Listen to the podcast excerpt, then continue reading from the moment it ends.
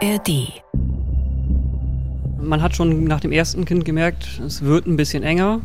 Und wo dann jetzt das zweite kam, hat man dann gemerkt, das wird jetzt richtig eng. Es reicht einfach nicht, ne? selbst wenn beide arbeiten. Das ist etwas, das wirklich für mich mehr fast schockierend ist, dass die Politik viel Geld ausgibt in dieser Krise, aber eher von unten nach oben umverteilt. Hi, das bin ich und ich bin armutsbetroffen.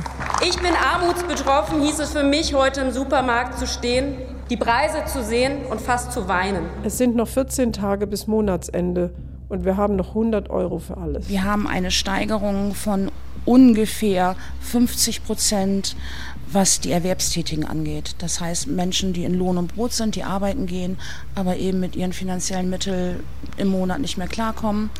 Und das ist schon eine gewaltige Steigerung innerhalb von zwei Jahren. Das ist eine Katastrophe. Dass trotzdem in einer so erfolgreichen und äh, reichen Gesellschaft der Anteil derer steigt und deutlich zunimmt, deutlich zunimmt, die in Armut leben, das ist meiner Ansicht nach das wirkliche Armutszeugnis. Ich will mich dafür nicht schämen müssen. Ich zeige jetzt Gesicht.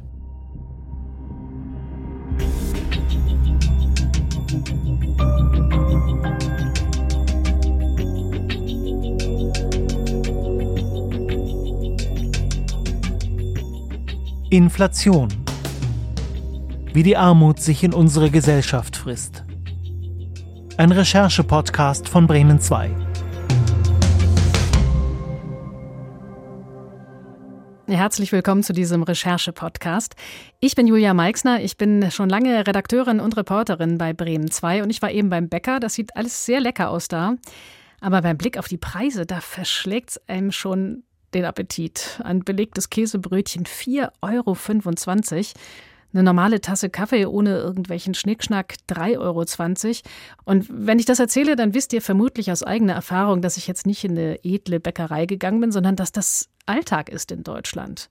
Das ist nur so ein kleiner Ausschnitt aus der Inflation, die wir hier seit über einem Jahr haben und die auch weiterhin aktiv ist, sozusagen, auch wenn sie gar nicht mehr so in den Schlagzeilen ist. Ich bestelle für eine Kita Frühstück und Mittagessen und an der Stelle merke ich das schon, dass wir deutlich gucken müssen, was wir für Frühstück bestellen, beziehungsweise das Mittagessen, das wir geliefert bekommen, ist auch teurer im Preis. Auf jeden Fall bei den Dönerpreisen, das merkt man, glaube ich, am meisten im Alltag so wirklich. Ähm, ich glaube, teilweise jetzt was verdoppelt. So kommt mir das auf jeden Fall vor. Und natürlich auch im Supermarkt halt. Ne? Zum Abendessen, wenn wir in eine schöne Gastronomie gehen, unter 23 Euro kein vernünftiges Essen mehr kommen. Wir können uns das leisten, aber manch ein Rentner, der sein Leben lang gearbeitet hat, kann das nicht. Ich habe mir vorhin eine Cola geholt und die hat jetzt schon 4 Euro gekostet und früher hat die halt, keine Ahnung, 1 Euro oder so gekostet, 50 Cent und ich finde, das ist halt jetzt sehr stark angehoben worden. Inflation ist, wenn alles mehr kostet, so ungefähr kann man das sagen. Aber was heißt Inflation denn genau? Und wen in unserer Gesellschaft trifft sie wie? Gibt es da Unterschiede und wenn ja, woran liegt das? Das will ich alles wissen. Außerdem will ich in diesem Podcast zeigen, was die Inflation mit diesem Land macht und wie sie dabei unsere gesamte Gesellschaft auf eine harte Probe stellt. Und wem das alles zu theoretisch ist, es wird am Ende um ein kleines Mädchen gehen, das gerne reitet und bei dem wildfremde Menschen sich das Recht nehmen zu diskutieren, ob dieses Mädchen das dürfen soll, weil es eben aus einer armen Familie kommt. Und diesen Recherche-Podcast, den findet ihr natürlich auch in der ARD Audiothek. Aber jetzt geht's erstmal los. Um die eigenen Gedanken und Fragen zu ordnen, fangen wir erstmal klein an. Was ist eigentlich eine Inflation? Und diese Frage, die geht an Wirtschaftsprofessor Marcel Fratscher mit der Bitte um eine einfache und kurze Antwort. Inflation ist letztlich nichts anderes als die Veränderung der Preise von Konsumgütern, äh, von dem, was wir Bürgerinnen und Bürger für unser tagtägliches Leben brauchen. Das sind Lebensmittel, das ist, was wir für die Energie zahlen müssen. Dazu ist auch, zum Beispiel gehört die Miete gehört dazu. Ja, das war doch kurz und bündig, oder? Die Preise steigen, das ist Inflation. Und dass die Preise steigen, dafür gibt es unterschiedliche Gründe. Und der wichtigste Grund für die Inflation, die wir seit über einem Jahr erleben, das ist der Ukraine-Krieg. Der hat für Lieferengpässe gesorgt bei Öl und Gas, die sind teurer geworden und haben wiederum dafür gesorgt, dass sehr viele Güter, sogenannte energieintensive Güter, also wie zum Beispiel Milch, Käse, Butter, auch teurer geworden sind. So teuer, dass manche sich das nur noch selten oder vielleicht auch gar nicht mehr leisten können. Sie sind dann ärmer geworden, aber eben halt auch nicht nur das. Armut in Deutschland heißt nicht nur, dass Menschen bei Nahrungsmitteln sparen müssen und gewisse Dinge nicht kaufen kommen, sondern es geht sehr stark um die soziale Teilhabe, also um die Frage, hat ein Mensch das Einkommen, um Teil der Gesellschaft sein zu können. Das war wieder Marcel Fratscher. Und äh, wie sich mit der Inflation auch Armut in unsere Gesellschaft frisst, was das aus unserer Gesellschaft macht, das sind die Fragen, mit denen gehen wir los. Und Ökonom Fratscher, den nehmen wir quasi dabei mit. Nehmen wir mal das Gemüse zum Beispiel. 150, 99. Und das hier ist Veronika Tessitore. Sie sitzt mit mir in ihrer gemütlichen Küche, gerade Haltung, dezent geschminkt, Lesebrille und die grauen Haare weich zusammengebunden. Sie guckt die Zahlen an, die ich ihr mitgebracht habe. Das ist keine leichte Kost, aber Veronika macht das nichts aus, was der Verbraucherpreisindex für Deutschland für die Jahre 2021 und 2022 zeigt. Das weiß sie sowieso schon von ihren täglichen Einkaufstouren, dass nämlich alles teurer geworden ist. Ich habe jetzt mal ein Beispiel. Ich habe einen bestimmten Backcamembert, den ich immer gekauft habe oder auch heute noch kaufe. Der hat 2020, sind vier Stück drin, 1,99 gekostet. Dann kam der Krieg, die Inflation. Dann war er auf 2,29. Also immer so im, im Monatssprung von 2,29 auf 2,49 und heute sind wir, wieder ein paar Wochen später, auf 2,99. Das heißt von 1,99 auf 2,99. Veronika Tessitore ist in den jungen 70ern und sie ist für mich ein Zahlenphänomen.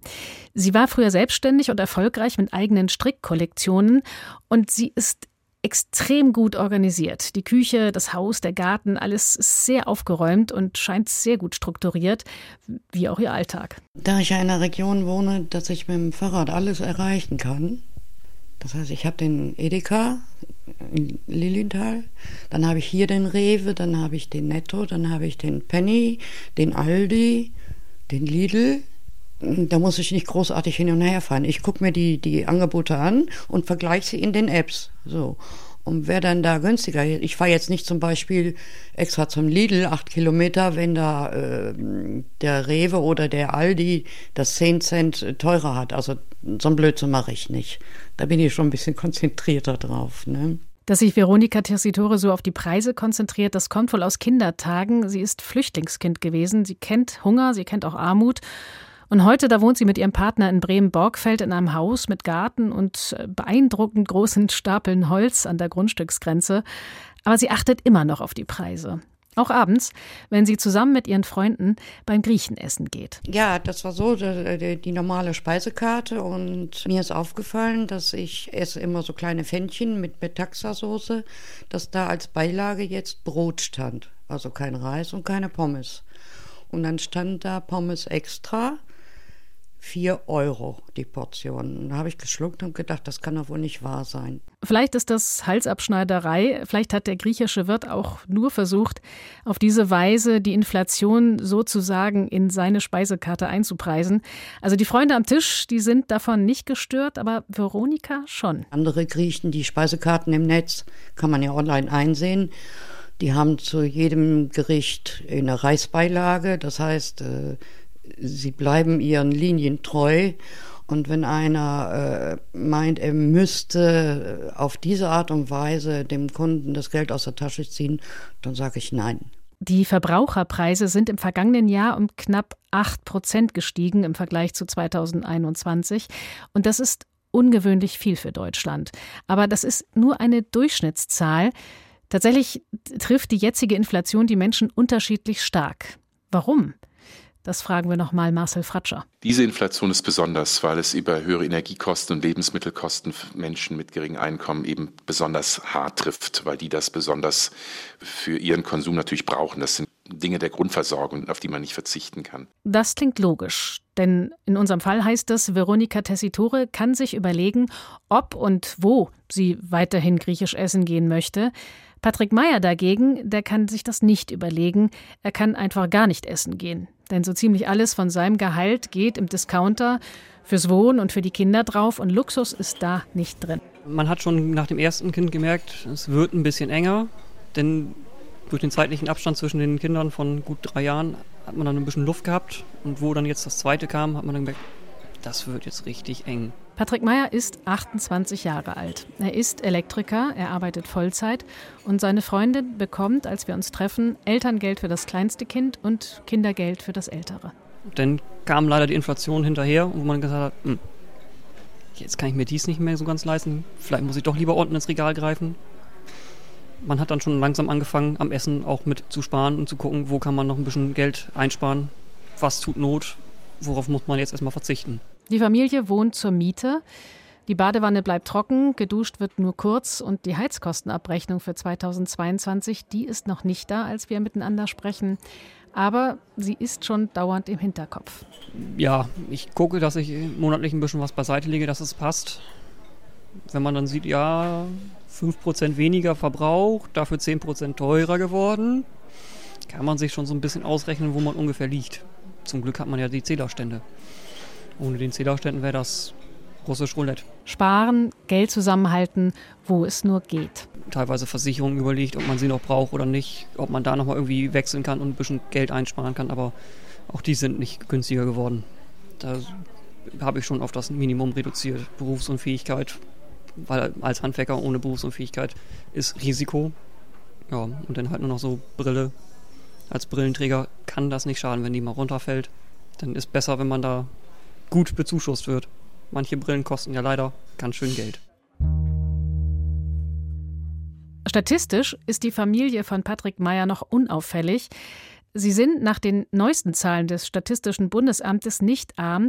Allerdings sind diese Vergleichszahlen von 2021, also sind noch von vor der Inflationszeit. Aber aktuell fällt damit die Familie Meyer nicht auf. Ihre Geldsorgen hat der Staat sozusagen noch gar nicht registriert. Das ist alles noch ein rein privates Problem der Familie, inklusive der Kinder.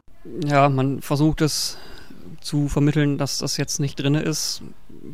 Jeder, der Kinder hat, kennt es, gerade wenn man dann so am Kassenbereich vorbeigeht, wo es dann Quengelware gibt, die ja tatsächlich auch immer so genannt wird, wenn das Kind dann unbedingt möchte.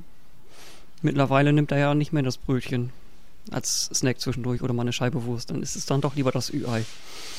Und das ist nicht unbedingt schön, das dann zu vermitteln, dass es das nicht gibt. Ein Nein im Süßigkeitenregal im Supermarkt. Da kann man denken, dass das doch wohl normal ist und zu einer Kindererziehung auch irgendwie dazugehört. Doch tatsächlich liegt das Problem tiefer. Denn hier ist es kein Nein aus Angst, dass das Kind zu verwöhnt wird oder zu dick wird oder Karies bekommt, sondern es ist ein Nein aus finanziellen Gründen. Das gibt's heute nicht. Ist zu teuer. Können wir uns nicht leisten. Vielleicht müsste man genauer sagen, das können wir uns nicht mehr leisten. Die Inflation macht sich bemerkbar. Sie frisst sich sozusagen in das Leben von Familie Meier und macht aus einer normalen Familie vielleicht eine, die eben das nicht mehr lange kann, dazuzugehören.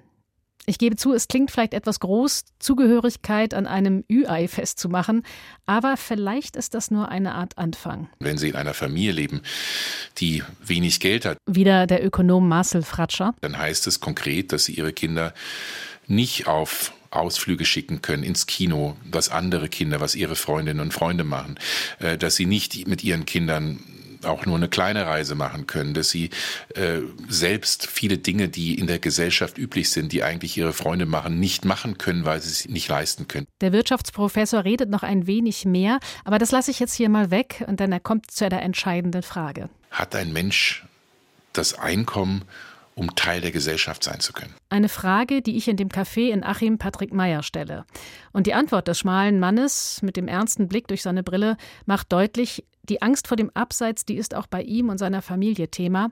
Offenbar besonders, wenn es um das Kind im Kindergarten geht. Da gucken wir, dass wir das dann alles auf die Reihe kriegen. Dass das dann zumindest immer noch funktioniert. Und da sind wir auch froh, dass unser Kindergarten, wo wir haben, dann wenigstens ein günstiges Mittagsangebot mit hat das dann äh, von der Gemeinde mit bezuschusst wird. Eltern mit einem Job, die glücklich sind, dass die Gemeinde ein Mittagessen bezuschusst. Die Inflation hat sich, vielleicht Hand in Hand mit den Auswirkungen der Corona-Pandemie, weit in die Gesellschaft hineingedrängt und hat mittlerweile Menschen erreicht, die bisher ganz gut klarkamen. Die konnten vielleicht keine großen Sprünge machen, aber auf Hilfe waren sie jedenfalls nicht angewiesen. Bisher. Stefanie Kaiser kennt das. Moin. Moin. Maxler. Moin. Kaiser, schön Sie zu sehen. Ja. Hallo. Stefanie Kaiser ist Leiterin der Schuldnerberatung des Deutschen Roten Kreuzes Kreisverband Bremerhaven. Wir sind in ihrem Büro und Stefanie Kaiser hat geschummelt. Extra für mich hat sie ihren Schreibtisch leer geräumt. Tatsächlich sieht es in ihrem Büro und in ihrem Kalender ganz anders aus. Wir haben eine Steigerung von ungefähr 50 Prozent, was die Erwerbstätigen angeht. Das heißt Menschen, die in Lohn und Brot sind, die arbeiten gehen, aber eben mit ihren finanziellen Mitteln im Monat nicht mehr klarkommen. Und das ist schon eine gewaltige Steigerung innerhalb von zwei Jahren. Was haben diese Menschen so für Berufe? Also kann man das irgendwie eingrenzen auf irgendwas? Unterschiedlich. Also das sind verschiedene Berufsschichten. Das sind welche, die hier im Hafen arbeiten. Das sind welche, die im Krankenhaus angestellt sind, wo beide Elternteile arbeiten, die ein Kind haben. Also es sind ganz, ganz viele Eigenheimbesitzer darunter, die ihre Kredite nicht mehr bedienen können. Die ganzen Lebensmittelhaltungskosten, die sind gestiegen, Energiekosten sind gestiegen. Und es reicht einfach nicht, ne? selbst wenn beide arbeiten. Stefanie Kaiser ist seit 2017 in der Schuldnerberatung. Und an der Rückseite ihres Computers, da hat sie ganz gut sichtbar für alle Besucher einen Zettel aufgehängt. Da steht Antragserstellung, bitte nicht stören und darunter eine ganz große Stopphand. Aber so eine Abgrenzung scheint auch notwendig zu sein, denn der Ansturm, der ist riesig. In den größten Fällen ist es so, dass 90 Prozent unserer Klienten sowieso in die Insolvenz gehen. Meistens kommen die leider zu spät. Und dann muss der außergerichtliche Schuldenbereinigungsplan vorher erstellt werden. Wir versuchen mit den Gläubigern zu reden. Manchmal ist es auch möglich, eine Regulierung zu machen über eine Ratenzahlung. Das klingt nicht nur nach viel Papierkram, das ist es auch.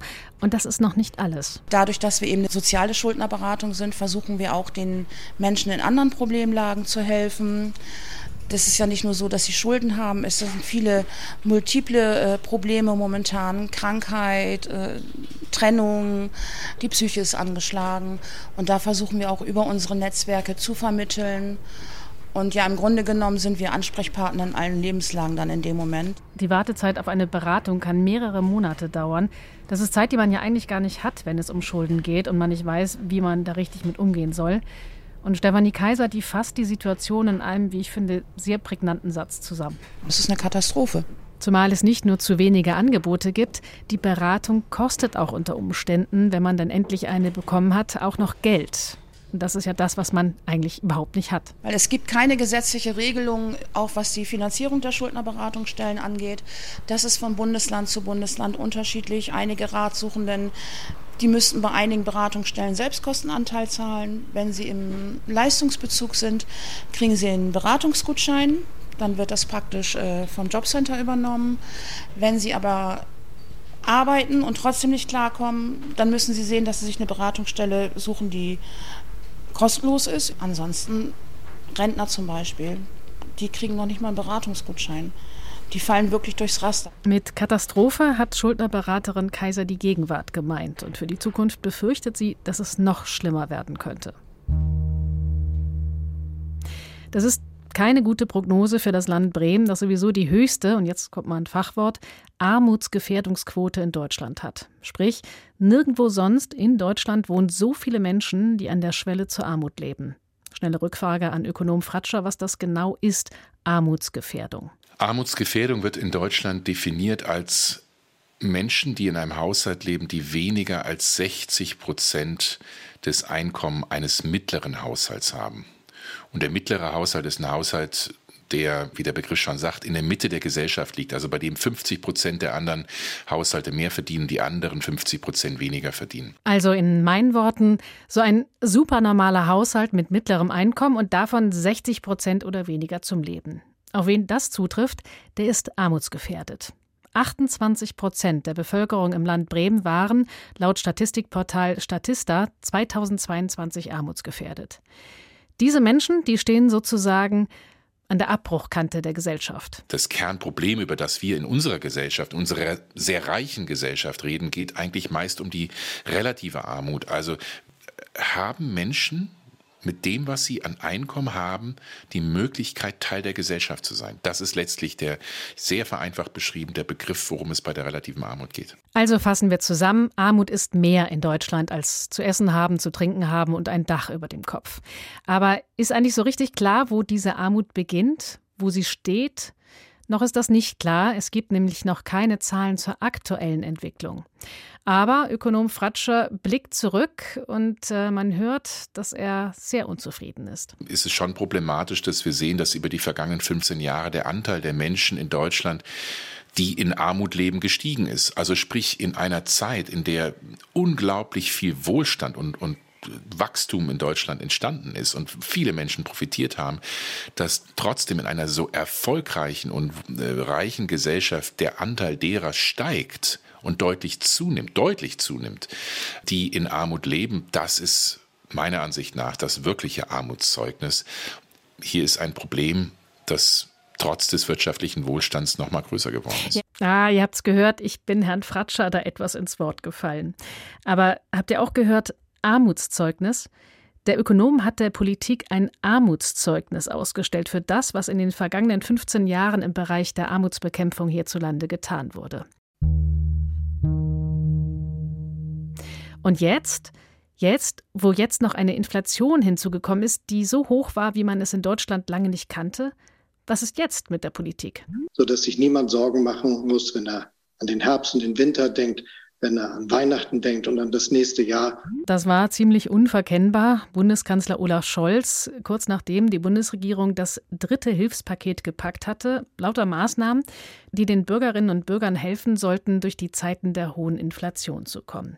Sein ganzes Statement am 29. September 2022 das klingt so. Ich habe einmal bei anderer Gelegenheit gesagt, die Maßnahmen, die wir ergreifen, sind ein Wumms. Man kann sagen, das ist hier ein Doppelwumms. Es soll dazu beitragen, dass jetzt schnell, zügig und für alle schnell feststellbar die Preise sinken für Energie, sodass sich niemand Sorgen machen muss, wenn er an den Herbst und den Winter denkt, wenn er an Weihnachten denkt und an das nächste Jahr. Ja, über die Wortwahl kann man streiten. Über die Entlastungspakete mit einem geschätzten Gesamtwert von rund 500 Milliarden Euro kann man ebenfalls streiten. Etwa 30 Prozent davon sind steuerliche Entlastungsmaßnahmen und mehr als 20 Prozent sind die Gas- und Strompreisbremse. Und wir wollen jetzt mal genauer hingucken, wem die wirklich geholfen haben. Unterstützung und Hilfe haben die meisten bekommen. Das ist nicht das Thema. Die, das Problem ist die Höhe. Das ist Annabel Oehlmann, Vorständin der Verbraucherzentrale Bremen, auf die Frage, wie sie die Hilfen des Bundes bewertet. Also ein Mensch, der vernünftig und gut verdient und kein Problem hat, seine Energiekosten zu tragen, hat die gleiche Unterstützung bekommen wie ein Mensch, der im Prinzip vorher gerade mit seinem Budget im Monat zurechtkam und keine 50 Euro am Monatsende hatte, um noch große Luftsprünge zu machen. Sie findet, die Menschen mit wenig Geld sind zu wenig berücksichtigt worden. Für diesen Menschen ist eine Abschlagsverdoppelung eine ganz andere Hausnummer und da helfen 200, 300 Euro Einmalzahlung überhaupt nichts. Die helfen diesen Personen nicht. Die hätten im Prinzip eine Null hinten dran gebraucht, um die richtige Unterstützung zu haben. Und viele Menschen haben ja auch gesagt, ich brauche gar keine Unterstützung, lasst mich doch raus. Und da wurde immer gesagt, dann spende doch das Geld, dann find doch einen anderen Weg. Also was für ein Wahnsinnsaufwand, aber es ging angeblich zumindest, so habe ich es immer von den großen Herren aus der Bundespolitik gehört. Es ging nicht anders, man konnte es nicht anders steuern. Dafür sollte es ja besonders schnell gehen. Also ihr hört, Annabel Oehlmann von der Bremer Verbraucherzentrale sagt, dass viel Geld praktisch mit der Gießkanne verteilt wurde, also alle haben gleich viel bekommen. Und das hat in der Gesellschaft zu noch mehr Ungleichheit geführt. Also glatte Rüge für die Bundespolitik. Doch es gibt auch andere Stimmen. Die Maßnahmen zur Abfederung hoher Energiepreise haben besonders Haushalte mit geringem Einkommen stark entlastet. Sie wirken zielgerichtet. Die Bundesregierung hat nämlich alle Maßnahmen, die sie auf den Weg gebracht hat, um die Inflation einzudämmen, untersuchen lassen. Von dem eher arbeitnehmernahen Deutschen Institut für Wirtschaftsforschung, das Statement habt ihr gerade gehört, und vom Institut der deutschen Wirtschaft, eher arbeitgebernah. Das formuliert sein Ergebnis so. Relativ betrachtet profitieren Haushalte mit geringem Einkommen stärker von den Maßnahmen. Also eher Lob für die Bundespolitik. Interessant dabei, der Chef vom Deutschen Institut für Wirtschaftsforschung ist unser Ökonom Marcel Fratscher. Er wird später hier in dem Podcast nicht ganz so positiv von den Maßnahmenpaketen der Bundesregierung sprechen. Aber gucken wir zunächst auf das, was die Landespolitik in den Zeiten der hohen Inflation getan hat. Also der Bremer Senat und die bremische Bürgerschaft in unserem Fall. Mein Sender Bremen 2 am 22. März dieses Jahres um 17 Uhr und 8 Minuten.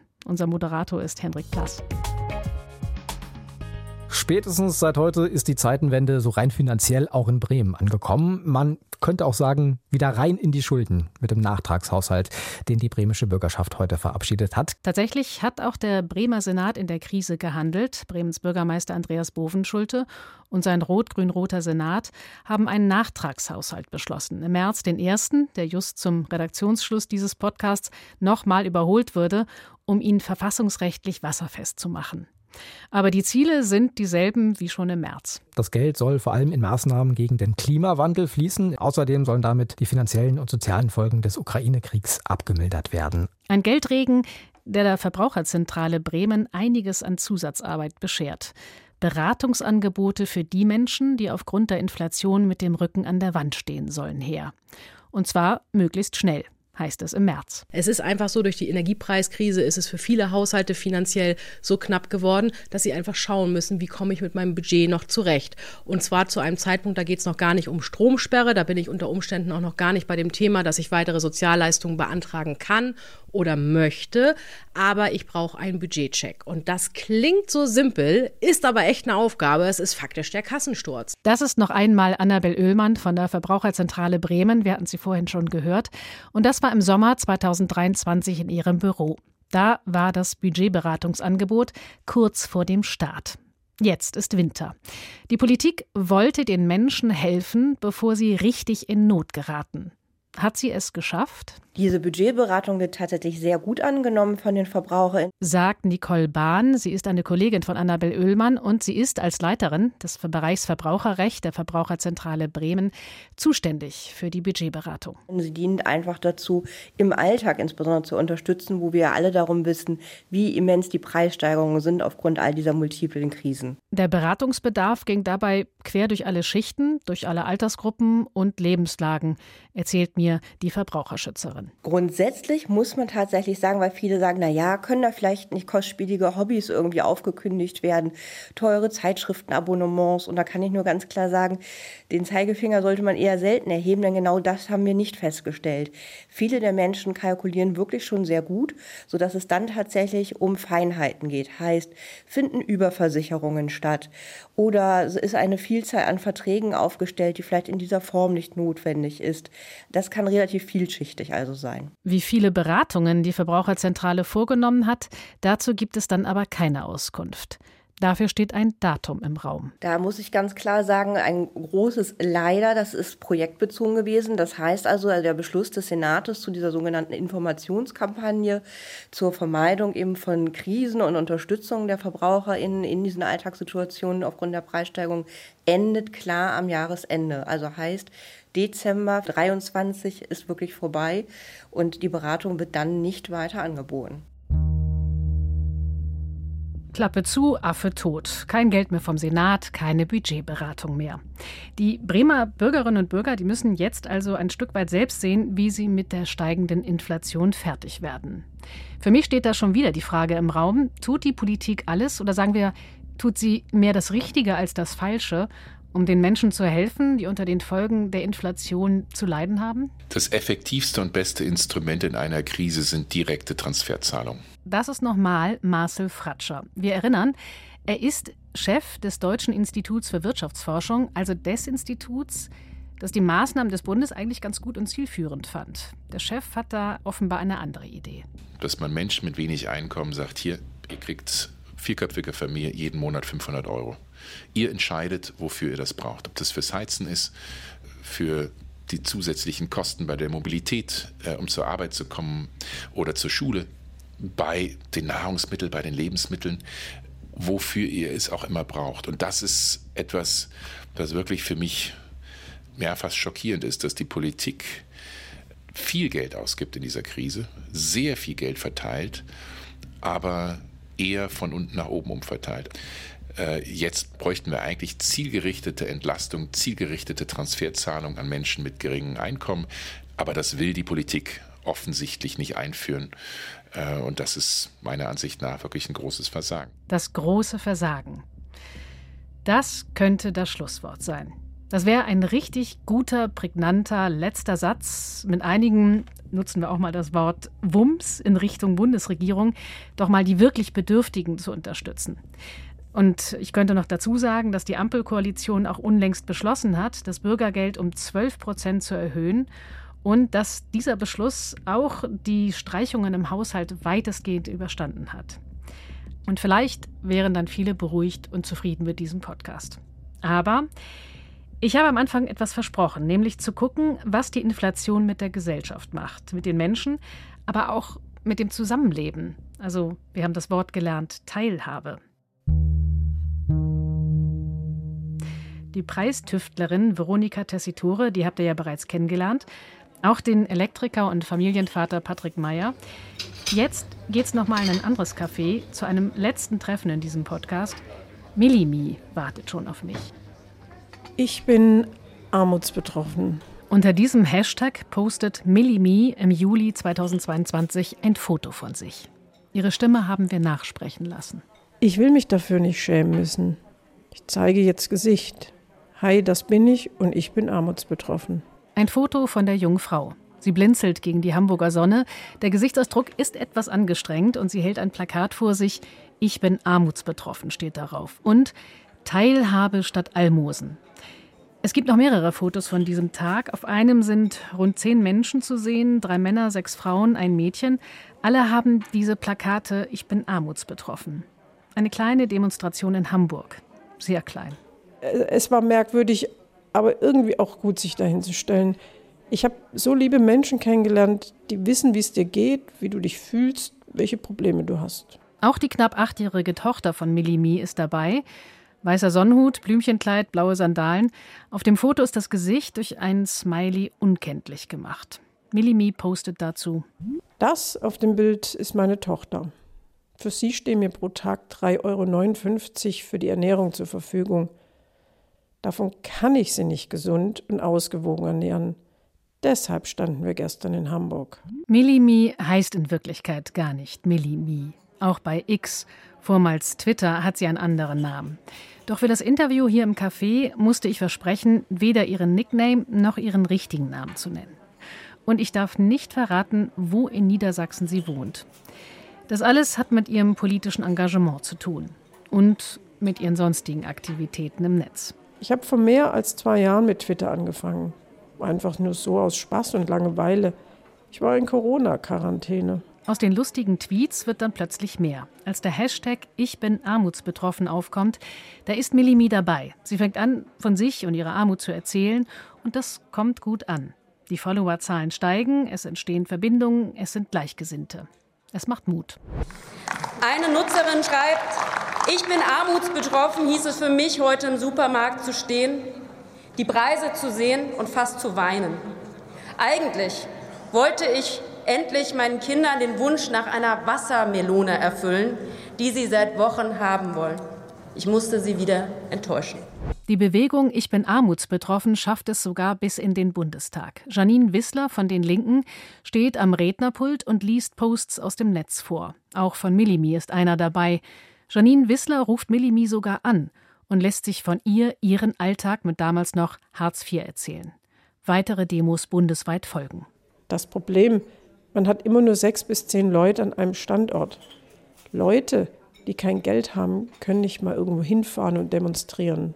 Sich politisch zu engagieren kostet Geld. Geld, das die Armutsbetroffenen ja gerade nicht haben. Schnell wird klar, wer arm ist, kann offenbar nicht am politischen Leben teilhaben, jedenfalls nicht besonders aktiv. Und ich frage mich, gehört das auch zu der mangelnden Teilhabe, vor der Ökonom Fratscher immer gewarnt hat? Für mich ging es finanziell und auch gesundheitlich nicht mehr. Es ist einfach irgendwann ausgelaufen. Melimi ist krank. Corona hat sie erwischt und seitdem nicht losgelassen. Die Diagnose ist Long Covid. Die Krankheit gesellt sich dabei zu einer Depression, unter der Melimi seit Jugendzeiten leidet. Sie war früher alleinerziehend mit kleinem Kind und inzwischen ist Melimi verheiratet und hat zwei Kinder. Ihr Mann war früher zeitweise obdachlos, hat sie erzählt. Die vierköpfige Familie lebt derzeit von Krankengeld, Bürgergeld, Halbwaisenrente und Kindergeld. Das sind rund 2000 Euro, die für alles und alle reichen müssen. Und zwar immer. Jede Ausnahme ist eine zu viel. Die Kinder hatten jetzt Schulfest. Da hat jeder eine Kugel Eis bekommen, da waren fünf Euro weg. Dann hat jeder noch etwas anderes zu essen gewollt, Da waren nochmal 10 Euro weg. Ja, selbst so ein Nachmittag beim Schulfest tut finanziell weh, wenn das Geld für Essen, Kleidung, Haushalt, Strom, Haftpflichtversicherung, Handys, Internet, Auslagen fürs Schulmittagessen und Ausflüge, für Medikamente bis zur Zuzahlungsgrenze und für vieles mehr reichen muss. Plus Futter und die Tierarztkosten für die beiden Katzen, die auch im Haushalt wohnen. Ich esse maximal zweimal am Tag, damit wir Geld sparen. Das Geld war schon vor der Inflation knapp, aber seit die Preise gestiegen und gestiegen sind, da gibt es überhaupt keine Möglichkeit mehr, Geld zurückzulegen, erzählt Melimi. Irgendwann hat man keine Wahl mehr, weil alles so teuer geworden ist. Butter habe ich eine Zeit lang gar nicht mehr gekauft. Auch Obst und Gemüse war im Winter so teuer. Aktuell geht's. Das hat sie im Sommer gesagt. Inzwischen ist wieder Winter. Die Lage hat sich nicht gebessert, eher verschlechtert. Das hängt mit Millimis Internetaktivitäten zusammen. Ich würde Amazon eigentlich gerne meiden, aber es ist die einzige Plattform, die so etwas anbietet und die Adresse anonymisiert. Gemeint damit sogenannte Wishlists. Millimi hat eine Art Einkaufsliste bei Amazon erstellt und mit ihrem Twitter oder jetzt X-Account verlinkt. Auf der Liste stehen alle möglichen Dinge, die Millimi aktuell sehr gut gebrauchen könnte, aber sich eben nicht leisten kann. Man kann diese Dinge für sie kaufen und ihr schicken lassen, sozusagen als Sachspende. Und es gibt auch eine PayPal-Adresse für Geldüberweisungen. Wir haben ganz viel Hilfe bekommen, Lebensmittel oder auch für die Kinder etwas zum Geburtstag.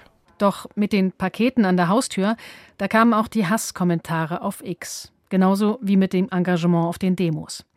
Ich scroll mich mal durch ihre Timeline. Hast du dich mal gefragt, was du im Leben falsch gemacht hast? Warum du kein Kind ernähren kannst und es jetzt auf die Allgemeinheit schiebst? Erbärmlich. Das ist einer der Posts. Es gibt noch weitere. Wenn man so fett ist wie dieses Ding Millimi, fragt man sich, woher sie das ganze Futter hat. Wollt ihr eine weitere Kostprobe? Folgendes hat sie mir erzählt. Wie kannst du arm sein, wenn dein Kind sich einen Reiterhelm wünscht, wenn du ein Auto hast, wenn du so dick bist? Im Café lacht Melimi, während sie das erzählt. Aber eigentlich könnte sie auch weinen. Mich macht das fertig. Wegen meiner Krankheit bin ich sehr empfindlich geworden. Man könnte jetzt sagen, dass Milimi gerne arbeiten möchte. Dass sie jede Woche ehrenamtlich bei der Tafel Gemüse schnippelt, soweit die Krankheit das irgendwie zulässt. Man könnte auch sagen, dass sie gerade dabei ist, sich selbstständig zu machen. Und man könnte auch erzählen, dass die 50 Euro monatlich für das Kinderreiten vom Mund abgespart werden, weil das große Kind bei den Pferden doch so glücklich ist. Man könnte versuchen, Melimi zu verteidigen. Sie könnte versuchen, sich zu verteidigen. Doch was bringt das? Specki, die faule Bettlerin Millimi und ihre ausverkaufte Wishlist, bekommt alles vom Staat bezahlt und hintergeht jeden arbeitenden Steuerzahler. Kann man da kein Amt benachrichtigen? Milimi wird ihren X-Account trotz der Anfeindungen nicht löschen. Sie wird weiterhin posten, nur eben zurückhaltender, leiser, nebensächlicher. Sie braucht den Kanal, sagt sie. Er gibt ihr die Möglichkeit, mit der Welt in Kontakt zu bleiben, nicht ganz stumm zu werden. Vielleicht ist auch das gesellschaftliche Teilhabe auf ein Minimum reduziert. Währenddessen hält die Inflation die Familie weiter in Atem. Es sind noch 14 Tage bis Monatsende und wir haben noch 100 Euro für alles. Doch dann passiert etwas Monate nach unserem Gespräch. Hier ist das erste deutsche Fernsehen mit der Tagesschau.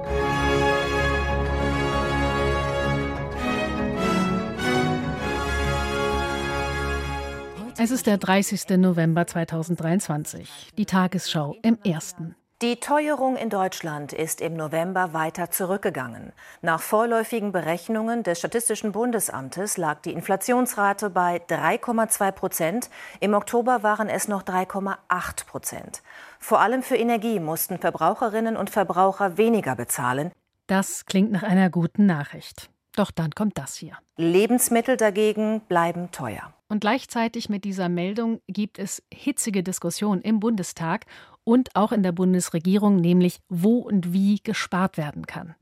Denn, ihr erinnert euch, das Urteil des Bundesverfassungsgerichts zum Klima- und Transformationsfonds, das hat eine riesige Finanzierungslücke von 60 Milliarden Euro in den Haushalt gerissen.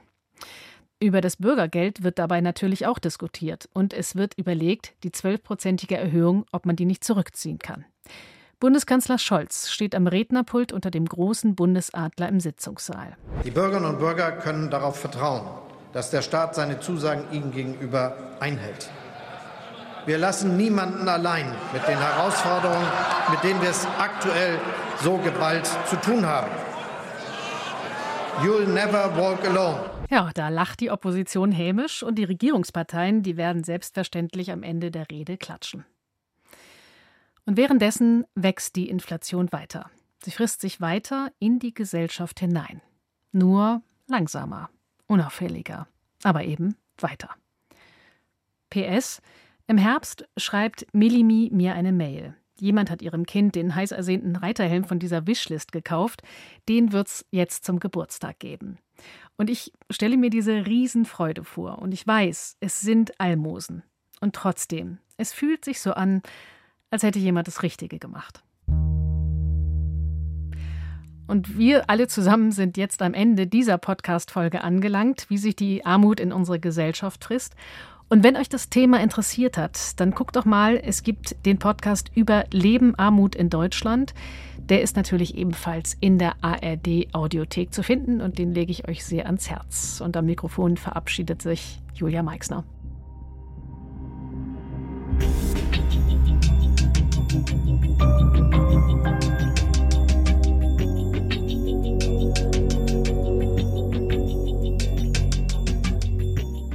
Inflation. Wie die Armut sich in unsere Gesellschaft frisst. Ein Recherche-Podcast von Bremen 2.